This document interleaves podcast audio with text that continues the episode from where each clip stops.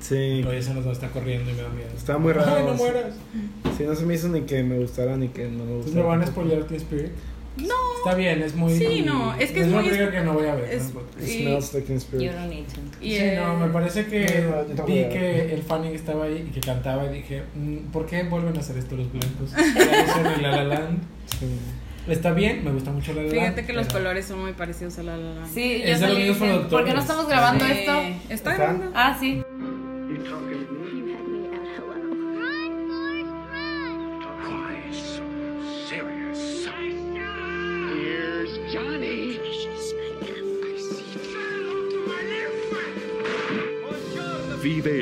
En primer plano. Muy buenas tardes, bienvenidos otro día más a nuestro cuarto programa de primer plano. Mi nombre es Sandra Pineda y estoy muy muy feliz por estar aquí otra vez con ustedes para platicar de cine, noticias, series y todo lo que pasa en el mundo cinéfilo eh, para nosotros. Eh, está conmigo, ¿quién se quiere presentar primero? Bueno, yo soy Marisela. Yo soy Luis y tenemos un invitado especial. Nuestro primer invitado. ¡yay! Como todo va a salir muy mal, el último.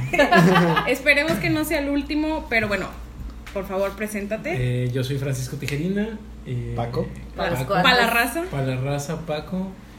Eh, tengo que decir algo es- Eh, especial. Tres sí, cosas que te gustan, Este. ¿Cómo ves el rumbo de la industria? Ay, En México, según nuestro gran diputado. claro. Ah, ¿Cómo Sergio se llama? Mayer. Sergio Mayer, Claro claro. claro. Dice que muy mal. Entonces, que no importa, que más cine gringo, no hay falla. Sí. Eso estará bien. Muy bien. Eh, Más cine de Disney, porque también, no sé si vieron la noticia de 20th Century Fox, que le fue muy mal en taquilla, porque su gran apuesta fue esta, la última de X-Men, Dark Phoenix, Ay, No, y también. perdió una gran cantidad de dinero con ella, no sorprendentemente, y van a como que a cerrar esa rama de... Todo, todo el estudio de 20th Century Fox no va a tener como que ya mucho presupuesto. Y Disney lo va a dedicar a hacer más puras franquicias, que era lo que venía haciendo. Pero ahora va a ser más como... Es que siento que Fox lo que hizo ahí fue como que yo también quiero entrar a la fiesta y es de que, güey, no sabes, o sea, Mm, ubícate. creo- debemos de aclarar que Fox ya estaba en la fiesta. Bueno, Iba liderando la fiesta. sí, Ajá. Pero se tenía- cayó. Tenían la fiesta. Bueno, Sí. la dejó ir. La dejaron ir. La dejó ir. Y ahora va a ser lo nuevo, la nueva versión de los TV movies. Va a ser, Ya. 20th Century Fox ahora va a ser los, Hallmark. los- va a ser- ¿Qué? va a ser los, los ¿Qué? stre- va a ser los stream movies de Disney. Ah, ok, ok. Ah, 20th Century Fox se va a dedicar a hacer películas que no van a salir al cine, sino van a salir directo a la plataforma de streaming de Disney. Eh, Disney- Disney fue como la manera de darle una, una cachetada al Que, a ver, estudio. la habías estado.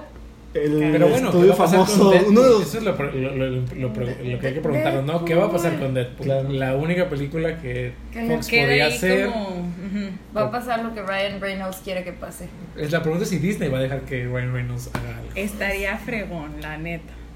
O sea, Fue la caída de uno de los grandes estudios qué de la triste, historia. ¿no? Sí. Y obviamente a favor del monopolio de Que del yo no sé ratón si ahí no vayan a entrar tipo leyes antimonopólicas o algo por el estilo. Es que porque- ya era, ya estaba comprado. Exacto, o sea, yo no sé que- ahí cómo funcione muy bien. No, en sigue habiendo Unidos. competencia grande. Está Sony como la competencia más eh, grande contra el estudio. Está Universal todavía. Paramount. Y no pu- Paramount también. Lo único con lo que no pueden como lucrar o que no pudieron comprar como tal es Fox News, que eso sí involucraría ya, como leyes de como monopolizar más de un canal, que ellos no pueden tener más de un canal de televisión porque tienen ABC, ABC desde Sí, hace como Exacto. una década. Recordemos, Disney produjo Esposas Desesperadas y Grey's Anatomy y más contenido que seguimos viendo. un tema de ¿Vieron que podría quieren salir. hacer un chorro mexicano de Grey's Anatomy. Uy, doctores. Sí, Increíble. Doctores. ¿Así se llama? Ese es el nombre de la serie, bueno, O telenovela sea, mexicana es- de doctores. No es rumor, No o es sea, rumor, real. está en No. producción, hay actriz principal, ya hay una como. Miriam Grey, supongo. no sé. ¿Cómo le acabas de llamar? Miriam. Gris. Miriam Gris. eh, Estaría bueno luego dedicar un podcast como a estas películas, o sea, películas que México se choteó, que últimamente, en o sea, las han traído bastante. como la primera vez, ¿acaso quieres decir? Sandler? First Ah, Day, como como, si fuera la primera Ay, vez. no, me muero. como, como Gossip Girl, Acapulco, muy buena, por cierto, yo la vi. Ya no es con tan mi amor importante. Vamos a tener Con Badir Derbez también va a salir en, como Sí. si fuera la primera vez Sí. versión Ven Acapulco también. versión Acapulco. Todo lo quiero hacer en Acapulco, Claro que sí. Pues Para porque levantar el ya no lo puede hacer. El Baby O ya no levanta. Pero bueno, en vez de que México se ponga a hacer cosas de otros lugares, es mejor que sigan haciendo películas como la que salió este fin de semana. Ya veo para dónde vas, Sandra. Este fin de semana se estrenó La Camarista de Lila Vilés, eh, una película que se estrenó en el Festival de Cine de Morelia y que ya por fin llegó a las salas comerciales. Digo, en sala de arte y lo que tú quieras, pero salas comerciales. Oye, yo la vi y Y- estaba llena, ¿eh? Con todo y Sí, que era claro. sala de arte. Llena, asientos terribles, se están cayendo, pero llena. Pero ahí estaba la gente. Eh, y es una ópera prima de, de esta directora que, que, pues nos trae una historia muy pues muy noble en, en mi pensar. Si alguien quiere ah, decir más o menos de qué va. Pues es una camarista, de, como su nombre lo dice, obviamente, de 24 años que trabaja en un hotel súper lujoso. Ella está en el piso 21 y su mayor aspiración es llegar al 42. O sea, como estar detrás limpiando esta vida de excesos de toda la gente que se hospeda en ese piso y es su mayor aspiración. Y pues de ahí en el camino se va como descubriendo a sí misma, se mete a estudiar y todo, y pues ahí vemos su vida. Pero en sí, pues, o sea, lo que yo de principio noté y, y que es muy obvio en la película es que realmente Eve o Evelia no sale de, literalmente no sale, no hay otra escena que no sea fuera del hotel, porque su vida literalmente es el hotel, o sea, no hay alguna otra cosa que suceda, no, o sea, no es porque eh, Lilia, Lila se haya querido ahorrar dinero y no grabó en otra parte, no, es porque la historia misma pasa totalmente ahí, lo cual es muy, muy triste. Y es la realidad de muchas personas. Sí, Lila es la directora que también ganó el premio Ariel, ¿no? A Mejor Ópera Prima, me parece. Sí. Sí. O a la película. Y ganó mejor película, le ganó a. Roma en los, en los Arieles, es, eh, la camarista. Pero sí, eso fue lo que como que lo primero que a mí como que me sacó y, y fue, sí dije, wow, o sea, como que entras en esta atmósfera gris y como incluso donde no pasa el tiempo. Es monótona, o sea, pero eso supongo que está hecho a propósito para que veas cómo la vida de ella es monótona. Pues para empezar, su principal aspiración es llegar al piso 42, o sea, y de ahí no hay más. O sea, en el mismo hotel. Y como decían, hay unos trucos, o más que trucos, como ah, esfuerzos y, y herramientas de la producción que hacen ah, más fácil, o bueno, que te ponen en los zapatos de, de la camarista. En, como decía Sandra, que tú no sales del hotel porque ella no sale de ahí. La Exacto. cámara muchas veces son planos muy cerrados y, y, o sea, te sientes medio, oye, dame un poquito más de Asfixiado, espacio. sí. Sí, es. Ay, las, las tomas del elevador me daban un chorro de ansia, así de por favor, ya. Sí, y Ya planos ves. un poquito largos, Sí. muy como este realismo, ¿no? Sí, y donde el tiempo como que pasa, pero al mismo tiempo no. O sea, porque como que haces rewind. O sea, llega un huésped otra vez y haz de cuenta que nada sucedió. Entonces, como que en sí, o sea, ya me puso a pensar cómo los hoteles son algo, o sea, que tú vas como a veces de vacaciones como de diversión, pero al mismo tiempo son lugares muy tristes porque la gente va y viene y todo se queda igual. Y siento que Eve, o sea, estando ahí, ella como que la interacción que tiene con otros humanos es a través de sus cosas. A través de... Y depende, ¿no? Hay huéspedes de muchas otras formas. Y con la misma basura incluso que dejan los huéspedes, puedes como que conocer lo que... Pues lo que hacen, a lo que se dedican, lo que les gusta. Y de cierta manera tú o Eve incluso como viajar a estos mundos o estas cosas que ella le, sus aspiraciones, ¿no? Y las cosas que le gustaría hacer, lo cual pues es muy, muy triste. Es una historia muy humana. Paco, ¿qué te pareció?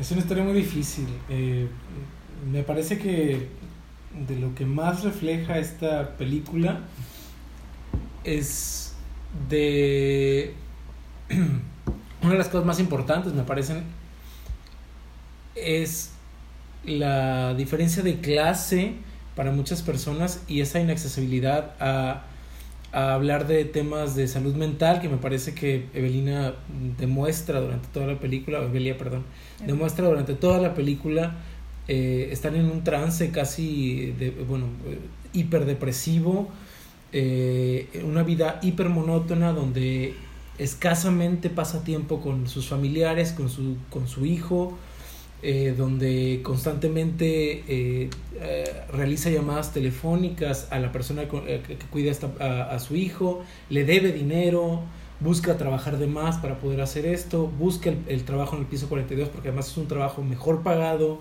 porque es un acceso a, a personas con más dinero, cuartos más grandes, obviamente mucho más como desastre, ¿no? Pero es una película que claramente tiene ciertas líneas que no pueden transgredirse por parte de estos personajes que trabajan aquí, ¿no? Hay elevadores exclusivos para, para los trabajadores, hay una rutina de limpieza eh, impresionantemente desgastante, hay revisitas a cuartos, trabajos forzados, a marchas, forzadas, ¿no?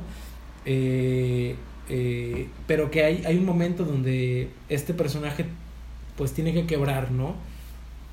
Y es con esta búsqueda constante de tener un... Hay, hay, bueno, hay dos búsquedas del personaje, ¿no? Está este vestido rojo y está esta cuestión de, del piso 42, ¿no? Esos son sus recurrentes, ¿no? Preguntar por las dos cosas. Aferrarse, ¿no? Aferrarse, que tiene que ver con dos cosas, Sí. ¿no? Con, con, con el verse atractiva o sentirse atractiva y con el, eh, el poder adquisitivo, ¿no? Que, da, que dan estas dos cosas. Son dos temas aspiracionales, ¿no?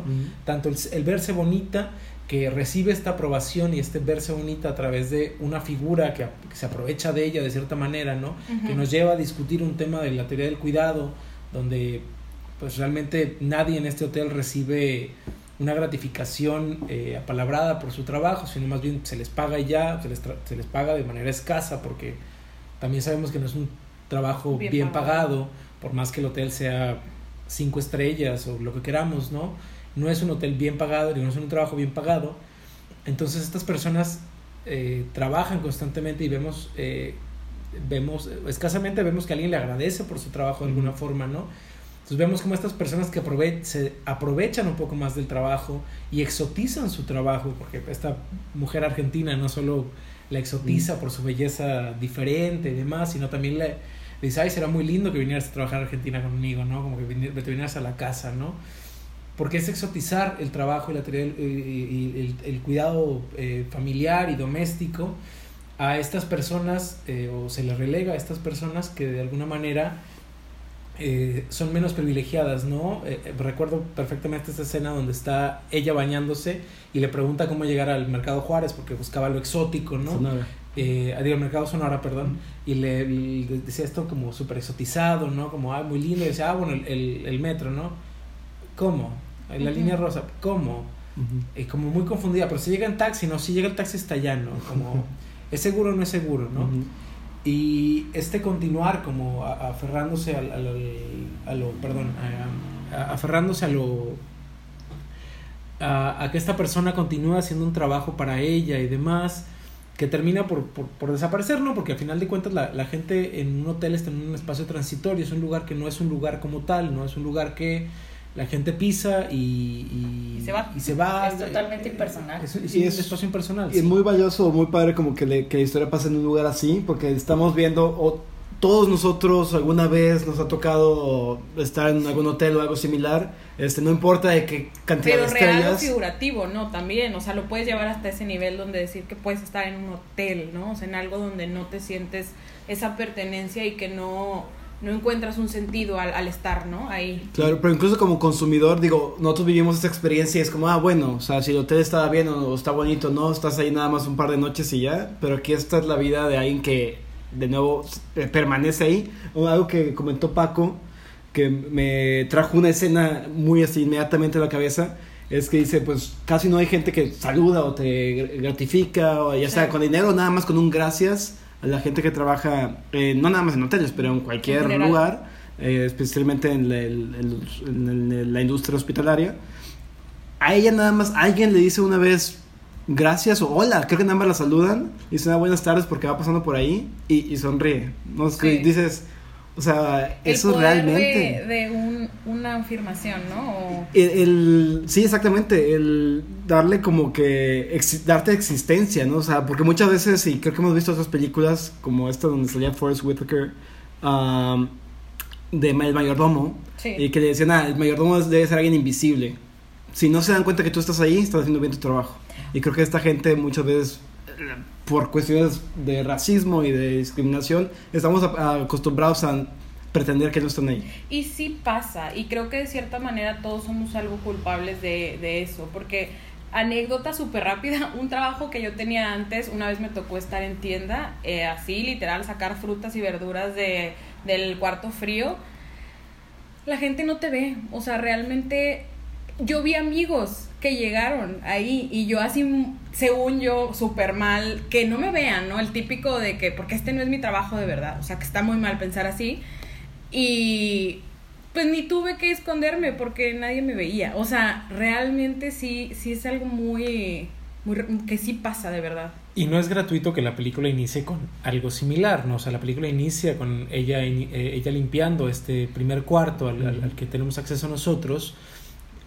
Y ya cuando está terminando de limpiar el cuarto se da cuenta que el huésped sigue en el cuarto. Así Que es. sigue acostado en el cuarto y ahí se rompe una de las líneas, ¿no? Como estoy limpiando el cuarto contigo aquí, lo cual representa un problema para mi trabajo. Tengo que disculparme y tengo que preguntar si vuelvo luego o si continúo, ¿no? Porque tú no deberías de verme hacer este trabajo, porque el trabajo de la limpieza es invisible, ¿no? Yo soy invisible, tú no tendrías por qué hacer contacto conmigo de ninguna manera, ¿no? Eso ya da un tono a la película de cómo estas personas habitan un lugar que es un no lugar, como diría cierto teórico por ahí, eh, es un no lugar, un lugar que pues pierde sus características, pierde su personalidad, la gente pisa el lugar y se va del lugar. Y las historias que no conocemos o que desconocemos más son las personas de las que habitan estos espacios, ¿no? Sucede lo mismo cuando vemos películas de hospitales eh, o vemos escenas en hospitales en las películas. Las personas que están ahí realizando el trabajo pesado son las personas a las que no conocemos y nunca vamos a reconocer, ¿no? Entonces me parece que por eso la película abre, esta- abre de esta manera, ¿no? Y el único momento en el que se transgrede la línea del espacio es cuando la película termina y termina de una manera pues de quiebre, ¿no? O sea, este personaje tenía aspiraciones dentro de este espacio que no es un espacio y ni siquiera eso, con el esfuerzo que realizaba y su desgaste físico y emocional, pues logra de alguna manera como conseguirlas, ¿no? Entonces me parece que es una película que eh, retrata ciertamente eh, lo desagradable del, del, mundo o, de la industria eh, hotelera, pero que también habla mucho de, de cómo tratamos a la gente que, que nos, nos da cierto servicio, ¿no? Servicios invisibles, como lo mencionaban ustedes, que tienen que ser reapreciados de cierta forma, ¿no?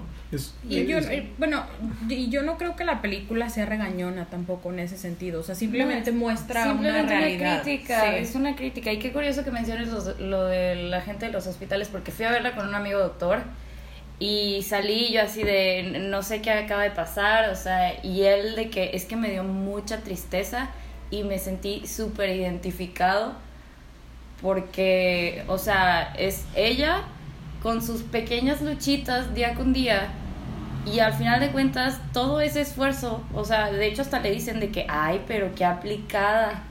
O sea, todo ese esfuerzo al final no vale la pena.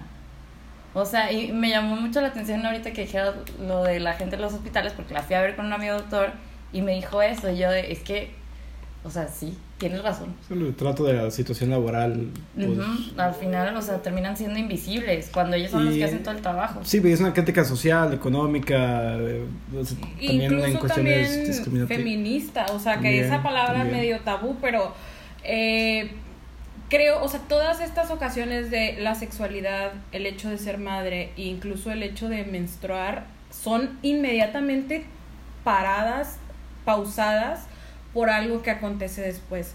Entonces a ella tampoco se le permite ser mujer.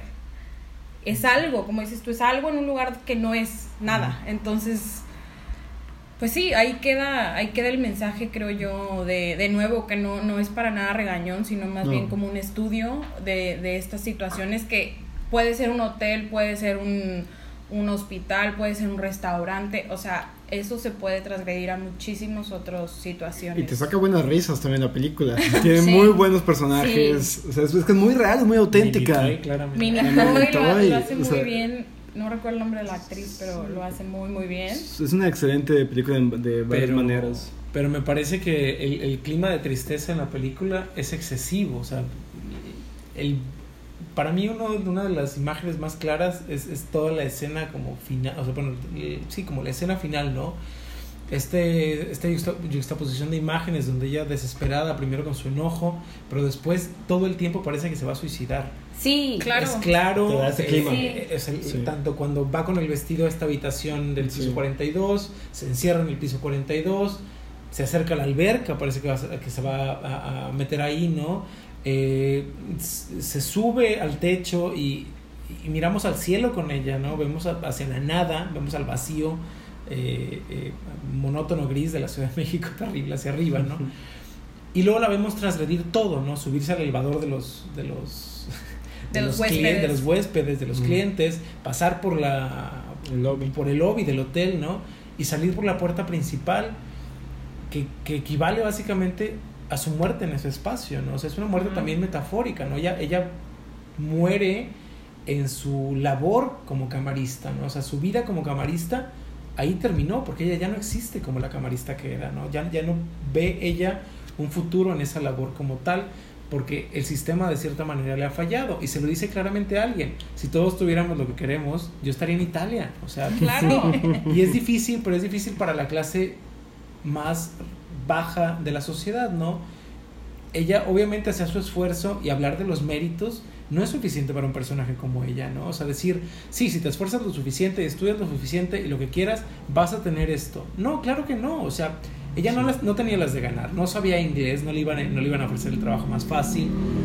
Entonces, básicamente, el esfuerzo no da las herramientas para el éxito como ciertas personas en, podrían en, en ella, demostrarlo, o sea, ¿no? en su mundo. Ni en el de ella ni en digamos. el de nadie, ¿no? O sea, y es- Sí. y es- me parece una imagen muy clara de la película, ¿no? La meritocracia como tal no existe.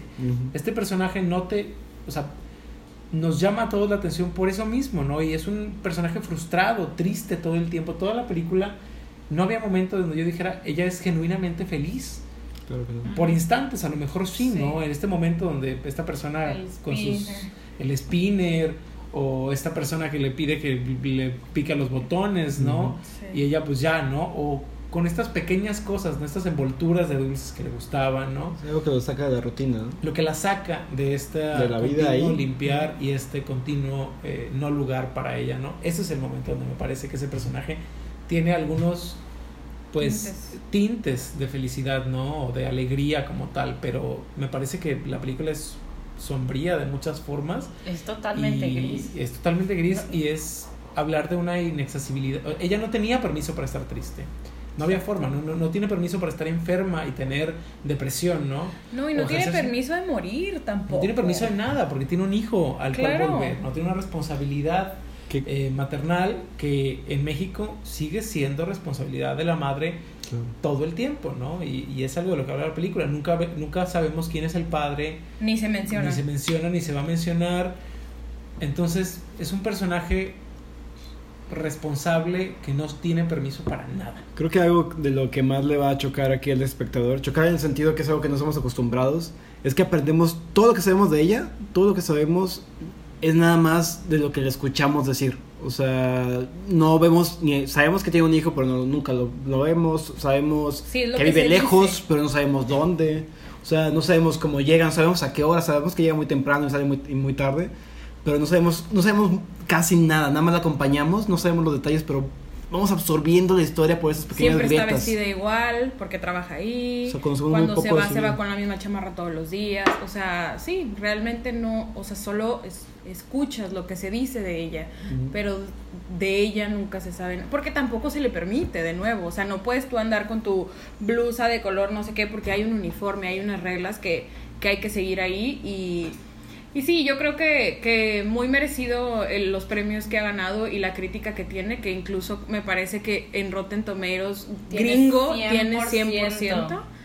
Entonces creo que es un acierto para, para el cine mexicano y esperemos que, que pues haya más, más así, ¿no? Porque historias hay montones, historias as- de, de personas diferentes a, a lo que estamos acostumbrados a siempre ver en el cine, pues hay bastantes, ¿no? Creo que esto me recuerda a cuando platicamos hace una o dos semanas de, De la Tom lista de IndieWire. Ah, sí. Ah, sí. En la introducción que decía, estamos platicando que ahora ya vemos más historias y, y gente que antes no solía estar representada en el cine, ahora la vemos ahí.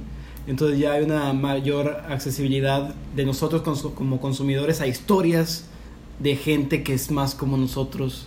Este, y incluso de gente que no sea como nosotros, que esté en otras posiciones, pero no, no nada más de los mismos de siempre. Exacto.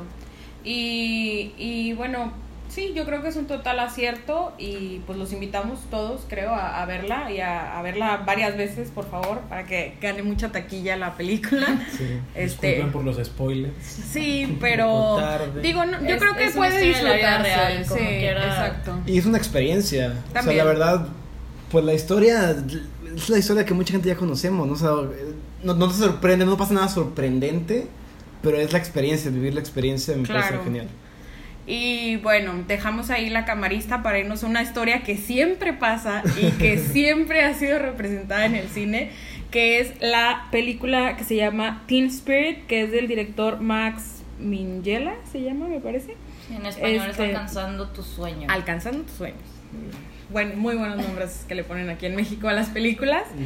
Eh, es eh, protagonizada por El Fanning, que ya sabemos que es una chava que ahorita está súper de moda, ha estado en muchísimas películas, ha trabajado con muy buenos directores y tiene, en mi opinión, eh, aciertos dentro de su carrera y la manera en la que pues escoge sus personajes o las películas en las que en las que quiere estar. En esta película que tuvimos la oportunidad, Maricela y yo, de verla, ¿verdad? Sí. Maricela también la vio. Este, la historia, pues básicamente es una chica que vive en Inglaterra, es polaca, En o sea, una islita de bueno, Inglaterra, En una o isla sea, de Inglaterra, porque eso de es- Reino Unido. Eh, Una isla del bueno, Reino está en la costa de Inglaterra. Ahí menciona Ok. que está como a tres horas de Londres. Y creo sí. que es importante para la historia porque pues está como en un... Aislada. Ajá, aislada, es inmigrante polaca y dentro de su casa hablan polaco y el inglés solo fuera, entonces...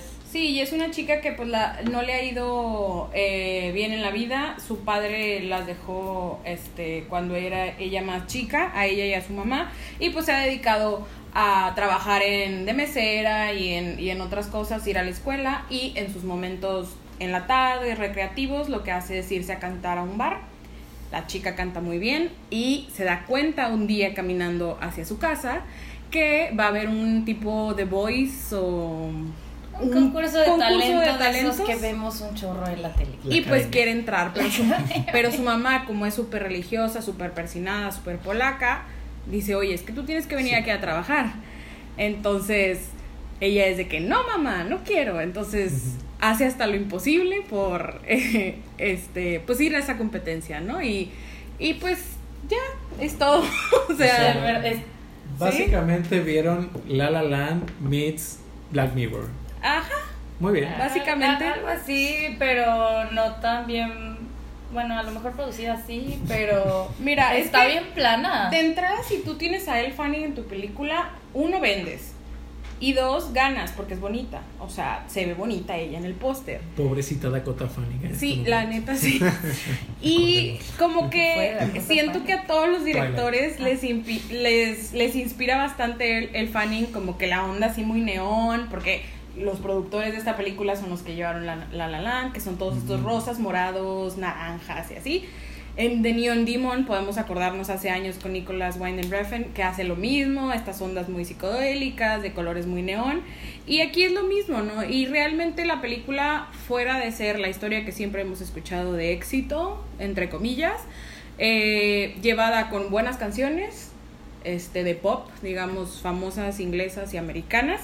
Y eh, lo que sí creo que está interesante y padre de la película es que cuando se cantan las canciones eh, para las audiciones y todo eso, el montaje es como si fuera un video de MTV, es que to- ¿no? toda la película tiene una estética así como de video Reality. musical, ajá. Mm. No, ni siquiera No. de reality, es como de, De un video Ah, de que una Ajá. transición y luego otra Sí, y pegas y no hay continuidad, o sea. No es como, no es la mayor película y si no la han visto, honestamente no se pierden de nada más que de lo bonita que se ve el Fanny. Exacto.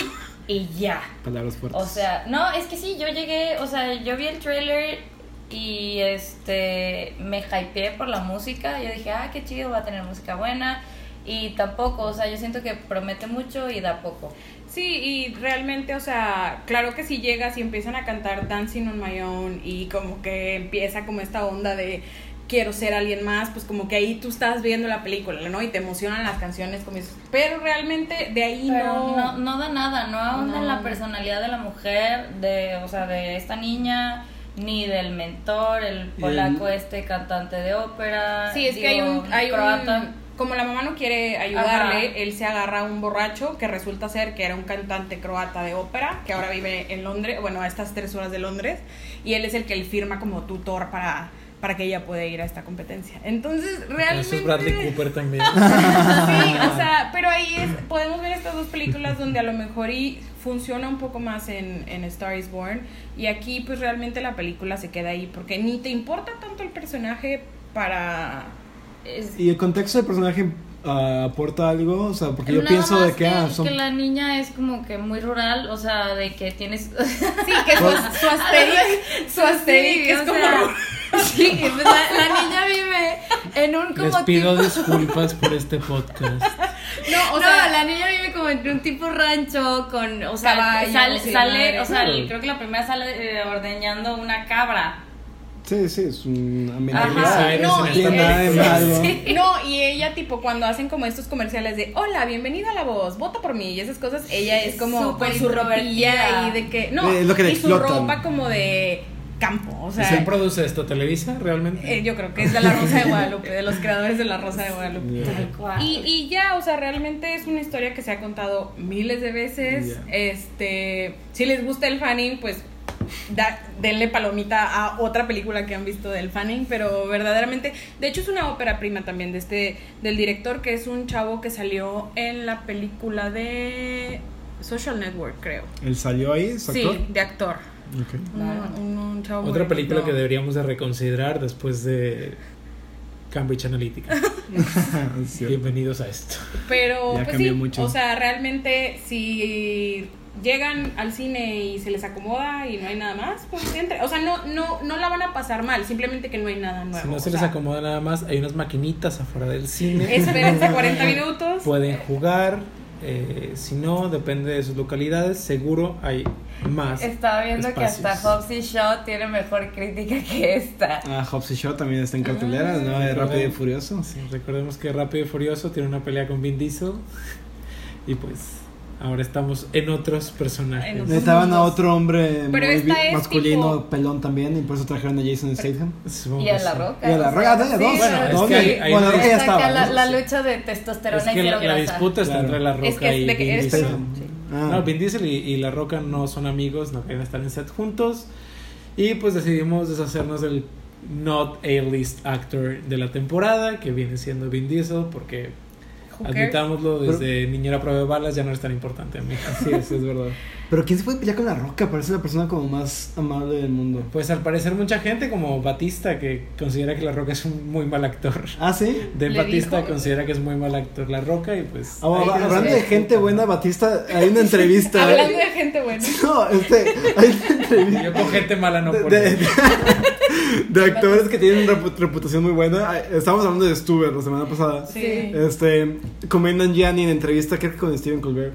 Este, le dicen, o no con quién era, pero dice, cuenta esta anécdota que Batista al final de la, del rodaje, en el último día de rodaje, le dio un regalo a cada persona de todo el rodaje. Ay, A cada persona. O sea, no nada más los actores, lindo. sino cada uno que estaba involucrado. Y era un personaje, eran regalos, perdón, no como genéricos.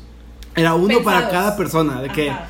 Yo sé que tú dijiste una vez que te gusta los, X, el equipo. sí. Y aquí está la cam- camiseta del equipo. A ti te gusta tal banda, aquí está el disco. No. De Batista mi número es... Eh, que a mí me gusta. Un, dos, tres. Así Ese hombre es. es luchador, ¿no? Era luchador dos. igual Ah, que La Roca. dos, bueno. sí. Pero eh, De Batista decía en esta entrevista que él está más interesado en personajes eh, profundos que en hacer películas eh, taquilleras, no le interesa tan, tanto como Vaya. la ¿Y taquilla. ha hecho algo no taquillero? Pues tendría que pensar en qué películas no taquilleras he visto, de que pero consideremos que cine nos llega también a Sí. México, ¿no? Pero sí me parece que su papel en, por ejemplo, Blade Runner 2049 es un papel Es pequeño, verdad. está ahí y no es una película realmente tan taquillera, es una película más bien de culto. Claro, de autor. eh, de autor, eh, que tiene que ver con todo este seguimiento también al- al- a, la película anterior, pero que sí me parece su papel es mucho más profundo. Igual su papel dentro de, de Marvel no me parece un papel eh, tampoco taquillero, no, No, es el actor nada. principal. Es el de Drax, por eh, cierto. Es Drax. y está en la y- película como edgy, ¿no? O sea, como en Mm. la diferente. Sí, en la película Sí. diferente, sí entra todavía a estas películas grandes, pero me parece que todavía en un rol mucho más, pues sigue siendo un, un rol pequeño, ¿no? Un rol que me costaría trabajo ver a La Roca haciendo. ¿no? Pero está cañón no, no como encasillarlo así como typecast him. ¿A sea, Batista? Ajá. O sea, No. por, por me parece por que La físico, Roca o hace sea, a La Roca en las películas, Sí. Ah, lo pues cual sí. es, es algo dif- diferente. De Batista, bueno, supongo que después de verlo de verde, me parece que tipificarlo como tal es, es algo difícil, ¿no? Decir de que, ah, Dave Batista siempre hace Dave Batista. Y no era tan famoso tampoco O sea, como luchador, no, yo pero creo. o sea, como tipo Jason Statham de que siempre es el Claro. musculoso, badass, o sea... Sí, no. Jason, Sí, que- ¿no? sí, él siempre tiene miedo personaje. Ajá, de como- que ah, estoy enojado con el mundo, voy a matar a todos, esta es mi venganza. Pero pues Exacto. sí hay actores que han logrado romper de cierta manera estos como no sé, paredes que se les ponen a, a ellos. Y estaría bien, a mí se me hace buen actor, o sea, sí. Sí, me- no, sí a mí no me molestaría, bastante. nada más es mi pregunta de que si no estaría, o sea, en- Yo no Pues creo digamos que haya no. una casilla específica Para de Batista todavía no. Ajá. Todavía, Aún no. por lo menos. Sí, no. todavía no, porque Quizás tampoco. si siguiera el ahí, rumbo de las ese- películas Exacto. taquilleras, pero bueno, o sea, Marvel tampoco le va a dar una película solo a de No, Batista. Y acabamos de platicar tres películas sobre él y son diferentes. Una es de acción, superhéroes, la otra es comedia pura, este, de acción también comedia, pero la otra es un Blade Runner, Pues es ciencia entonces a ficción. lo mejor y tiene más que ver como con el público, ¿no? O sea, que tú lo ves así todo buff y Claro. como que inmediatamente empiezas chistes, bromas, no es en serio, o sea, lo que siempre nos han, o la mayoría Ajá, de las veces no- nos han no lo vas a hacer Entonces, como que dices, ay, ¿en qué otra película estará? O sea, como que te empiezas a preguntar porque no es como común, pero está bien que él de cierta manera quisiera romper ese estereotipo. Sí. Muy bien. Y pues bueno, Como Paquita. Ah, entrando.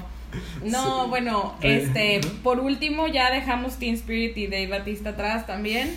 Y queremos hablar rapidísimo, rapidísimo de una serie este que a mí la verdad hasta que aquí en este podcast se mencionó acerca de ella yo no la conocía de nada. y De nada. la mencionó Luis quien se la mencionó aquí presente Yo tengo que atribuir todo el Voy crédito a, Paco. Me No. siento responsable de presentarle a Paquita Salas a mitad de la Latinoamérica, básicamente. véanla por favor Eh, les cuento un poco, Va, ya, ya ¿de qué para, va? para hacerme responsable, ¿no? ¿Quién mejor? Paquita Salas es una representante de actrices, de actrices y actores, ¿no? En España, cuyo negocio tiene más de 20 años en, en movimiento y se enfrenta contra las nuevas tecnologías eh, en este diario representar eh, de actores, ¿no? Eh, lo primero que conocemos de ella es un enfrentamiento contra el email. En ese momento, eh, una de sus representadas tiene un evento al que asistir, cuya invitación no le llega directamente al correo porque le llega a la sección de spam.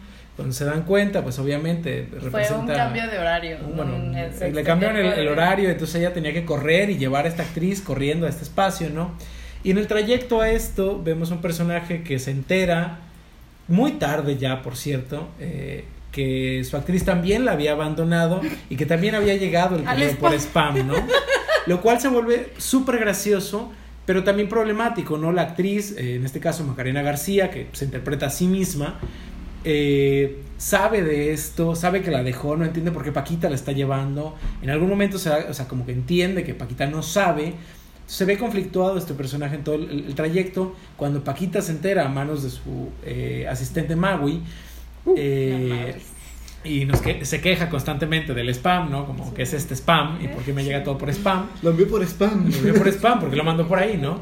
En ese momento, pues eh, la actriz, digo, perdón, eh, eh, Paquita, pues levanta la cara, ¿no? Y continúa y deja a Macarena en su lugar y la deja continuar con su evento, ¿no? Y esta es la entrada que tenemos al universo de Paquita Salas, que es un universo, me parece eh, muy rico en muchas cosas, ¿no? Es un personaje eh, muy real, un personaje con quien nos podemos sentir representados todos o relacionados todos, porque es un personaje que está eh, de alguna manera como luchando por ser su mejor versión de alguna forma y al mismo tiempo no dejarse llevar por lo que dicen los demás y es un personaje que lucha contra lo que los demás van haciendo, ¿no? Eh, que estos actores vayan- la vayan dejando. eh, es un personaje súper, eh, eh, pues me parece esperanzador de cierta Sí. forma, ¿no? Sí. Hay mucha tristeza de por medio también, me parece. que uno no, no puede evitar como sentirse mal por lo que le sucede a Paquita, pero Paquita a final de cuentas lucha por continuar, ¿no? No, y todas, o sea, Y todas. todos los, todos los personajes. Además tiene un cast femenino increíble. Creo que es una, una serie de mujeres.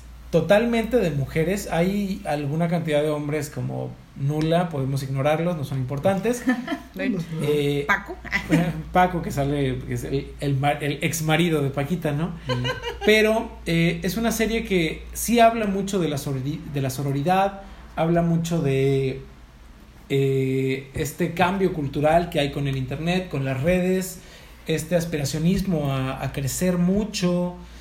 Es un personaje, o una serie también que, que habla mucho de, de cómo los medios van evolucionando y cómo tenemos que evolucionar nosotros con los medios. Y es una serie muy, muy eh, referencial, ¿no? Hay persona- hay actores que se referencian, que se, Sí. bueno, que se interpretan a sí mismos, ¿no?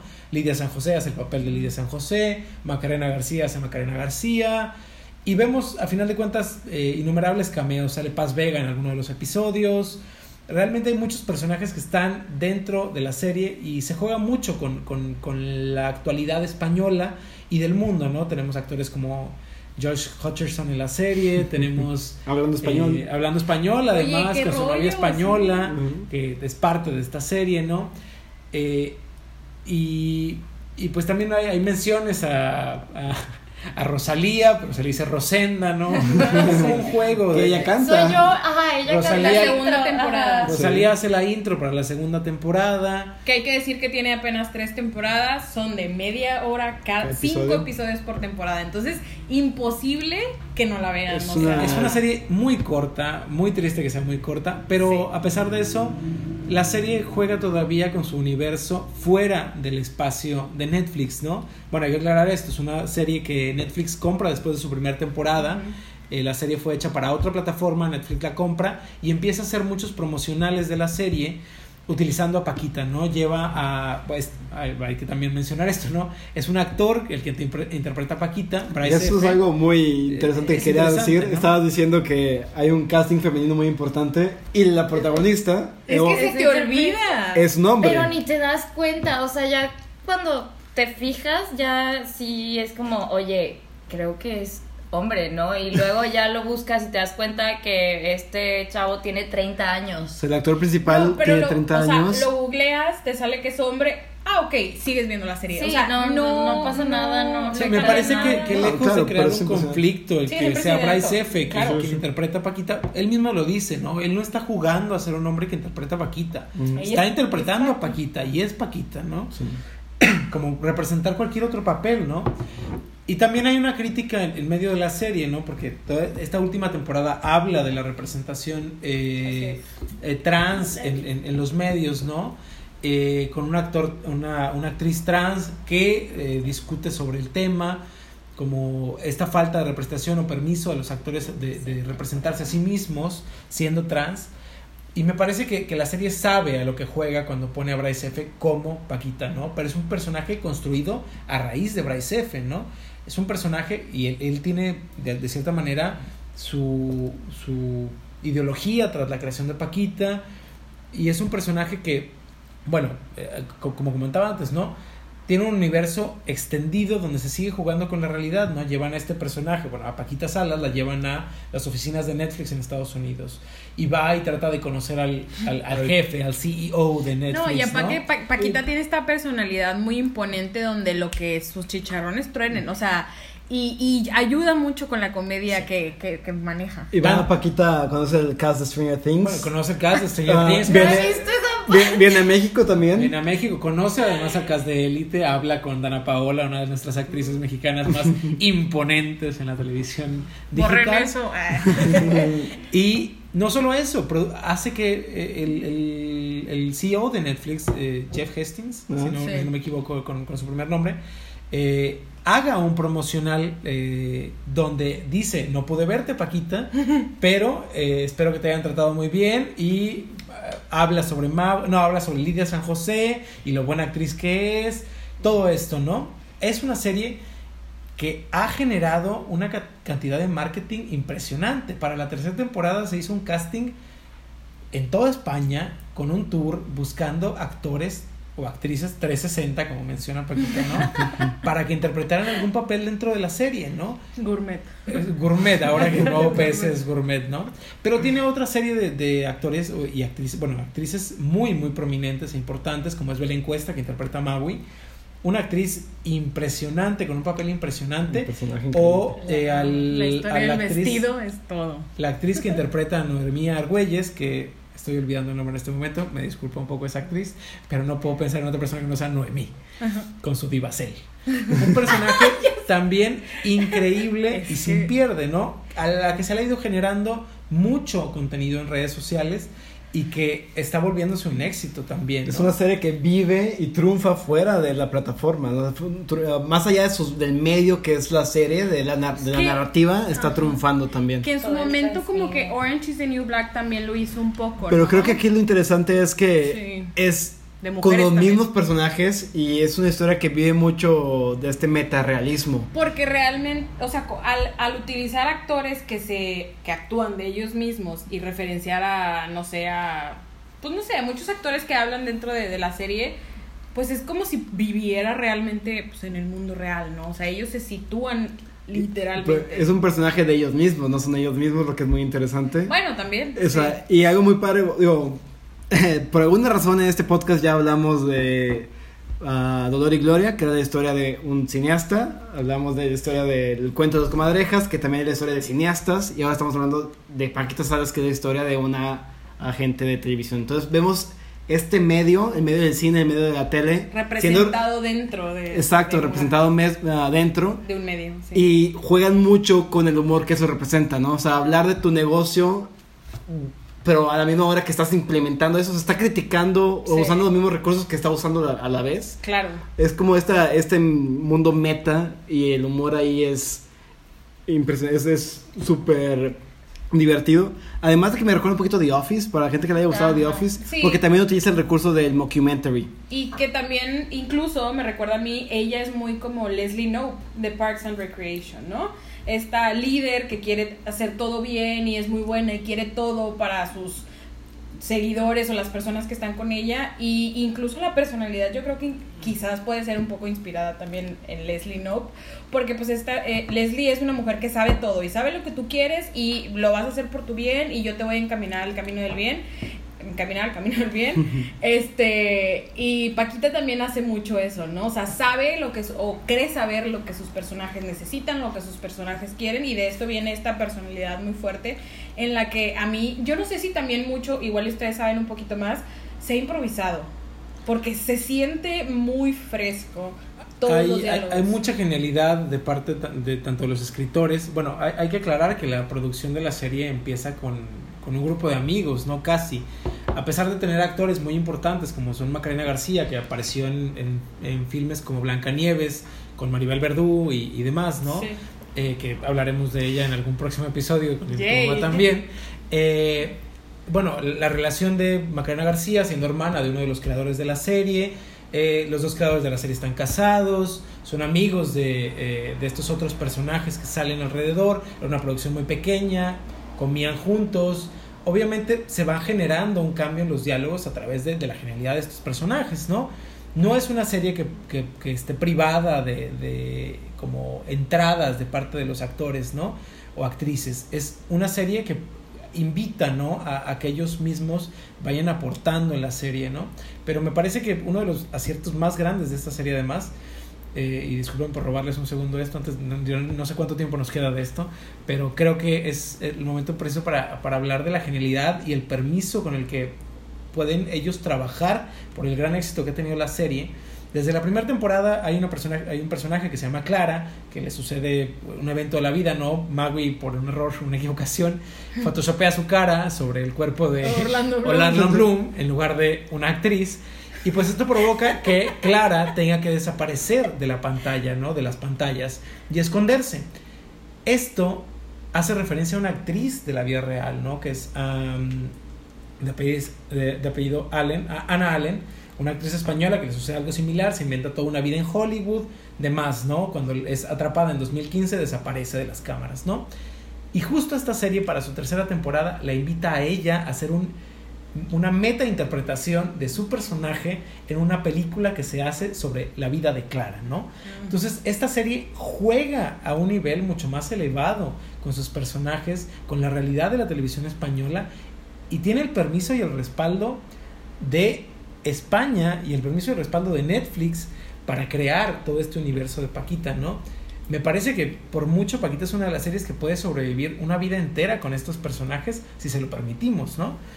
Que su existencia no se limita a la red por la cual es transmitida originalmente, sino que se consume en todos los espacios y que, bueno, tiene stickers, tiene GIFs, tiene todo lo que quieras tú consumir y Paquita es la- de las personas más referenciables del mundo, ¿no? En este momento, si quisiéramos, Paquita podría, pues básicamente, destruir el Internet, ¿no?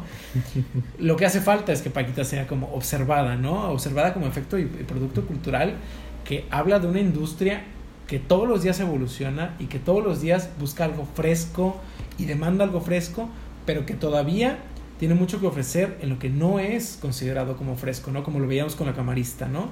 No vamos a ver actores eh, probablemente típicos, no vamos a ver actores, eh, bueno, A-list actors que van a estar como eh, radiantes ante la cámara, ¿no? No vemos tampoco como a los grandes directores en la pantalla, ¿no? Pero sí se habla de ellos, ¿no? No vemos a Almodóvar, no vemos a Benávar ahí, ¿no? Pero Mm. sí hablamos de ellos, ¿no? Sí sabemos que existen, lo mentó- se reconocemos menciona Antonio Banderas. se mencionan a todos sus actores y actrices, Almodóvar. pero esta serie no depende de ellos, ¿no? Depende de otra cosa, ¿no? De, de darle foco a la realidad de una industria, ¿no? Que hay más gente buscando eh, hacer televisión y hacer cine y que se puede hacer un- una televisión y un cine diferente, ¿no? Y creo que. Y eso justo pasa también rápido en, Sí. en la serie, que, que en una escena este, podemos ver a, a chicas que son meseras y están en su tiempecito libre que se van a fumar un cigarro, pues leyendo todas estas líneas para, para un casting que, que van a tener. Entre ellas Paz pronto, Vega, ¿no? ¿no? Paz Entre Vega. ellas Paz Vega. Así es, que llega ahí a, a verse con sus amigas que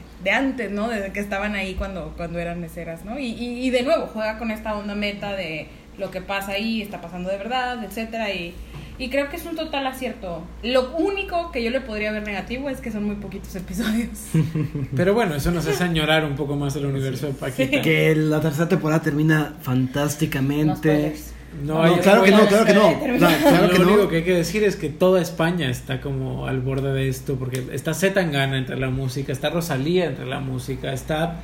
Realmente tenemos un, un gran apoyo como de, de figuras del, del, del cine y la industria del entretenimiento español, ¿no? Y como consumidor no es- español, este mexicano, latino, creo que no nos perdemos de nada. O sea, hay referencias que igual no entendemos, pero el humor sigue estando ahí. Y algo como para cerrar ah, el ciclo de, de este episodio, ah, mencionábamos que La Camarista igual es una película abrumadoramente triste, pero igual tienes las risas que genera la, la vida cotidiana.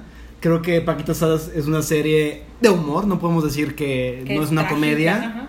pero hay mucha honestidad, como decía Paco, no, no puedes evitar senti- sentirte triste, melancólico, te identificas. Entonces tiene a- ambas producciones ah, tocan ambos lo, lo hilos ¿no? nivela muy de bien, la humanidad. yo.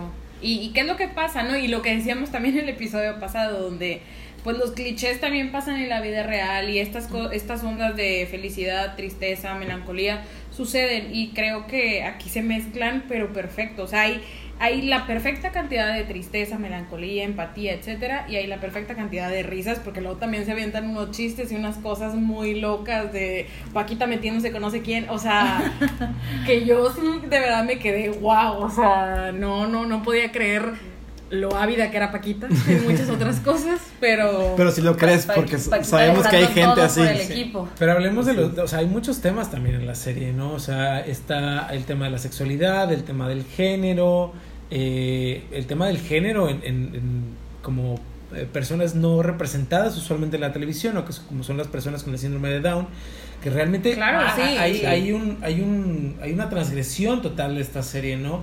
Por buscar una representación, sí, del personaje Sonia, ¿no? Por buscar una representación total, de lo que se de, de lo que pueda haber, ¿no? Es un, es, es una serie maravillosa, muy linda, muy bien producida, con personajes entrañables a los que quisiéramos ver todo el tiempo y con un contenido lateral en, en- realmente en redes sociales que les digo, podría ver los videos de estos personajes todos Todo- los días de mi vida Y si lo haces. y sí lo hago y se los puedo mandar a todos, solo escríbanme y yo realmente les puedo compartir mi repertorio personal de videos sobre Paquita Salas. Como cuando Paquita va a que le lean las cartas en, en el Mercado Juárez. Eh, esto sucede, ¿no? Y es, realmente hay de todo. Es, es, una serie realmente transgresora y me parece que va a marcar mucho de la época y lo que puede hacer la televisión eh, en esta década y en la que sigue, ¿no? Eh, Que, que Paquita Salas conozca al cast de Stranger Things no es juego, que, les, que los no es confunda por de todos los días. que los confunda por Parchís que ahora tengamos un documental de Parchís en Netflix, no es juego, ¿no? Realmente aquí Paquita está atrás de todo. hay mucho esfuerzo, ¿no? Y me queda claro que si alguien podría manejar la carrera de cualquiera y Es- volverlo una estrella, es Paquita Salas. Claro, y, y yo creo que con eso nos quedamos, ¿no? O sea, la, las ganas de este grupo de amigos, como bien dijimos hace rato, de, de crear algo diferente porque se puede y porque la gente quiere escuchar historias distintas. Y yo creo que, que eso es lo más, ah, pues una de las cosas más memorables de, de, de la serie eh, y de lo que hemos hablado, creo yo, el, el día de hoy en este podcast. Eh, ya desgraciadamente tenemos que cortar esta plática que podríamos seguir aquí hablando de, de Paquita y de la camarista muchas, mucho rato más. Pero pues nos quedamos con estas, con estos pensamientos o con estas reflexiones acerca de, de ambas eh, eh, historias y además de un poquito de Teen Spirit. También no le hagan el feo, pueden ir a verla también. Este, y pues ya, con eso nos vamos. Eh, les recuerdo nuestras redes sociales, estamos como arroba guion bajo primer plano en Instagram y en Facebook como primer plano. Y pues denos like, ah, escríbanos por ahí para, para saber que si les está gustando o no este podcast. Y bueno, otra vez, mi nombre es Sandra Pineda y nos despedimos. Primero acá el invitado para Francisco Tijerina, para todos ustedes, Paco. el Paco. Luis Alanís, nos escuchamos pronto. Maricela Leal. Vean Paquito Salas. Véanla, por favor, apóyenla. Por favor.